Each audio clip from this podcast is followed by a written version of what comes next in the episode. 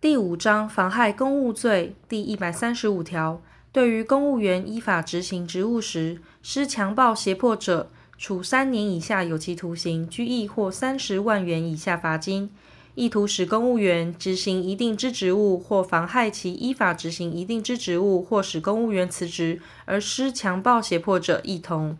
犯前二项之罪而有下列情形之一者，处六月以上五年以下有期徒刑。一、以驾驶动力交通工具犯之；二、意图供行驶之用而携带凶器或其他危险物品犯之。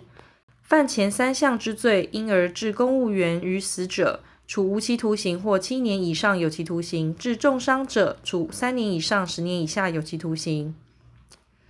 第一百三十六条，在公共场所或公众得出入之场所聚集三人以上犯前条之罪者，在场注视之人，处一年以下有期徒刑、拘役或十万元以下罚金；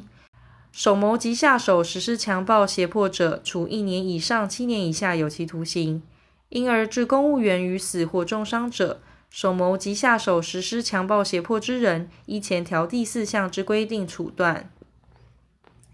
第一百三十七条，对于依考试法举行之考试，以诈术或其他非法之方法，使其发生不正确之结果者，处一年以下有期徒刑、拘役或九千元以下罚金。前项之未遂犯，罚之。第一百三十八条，毁弃、损坏或隐匿公务员职务上掌管或委托第三人掌管之文书、图画、物品，或致令不堪用者，处五年以下有期徒刑。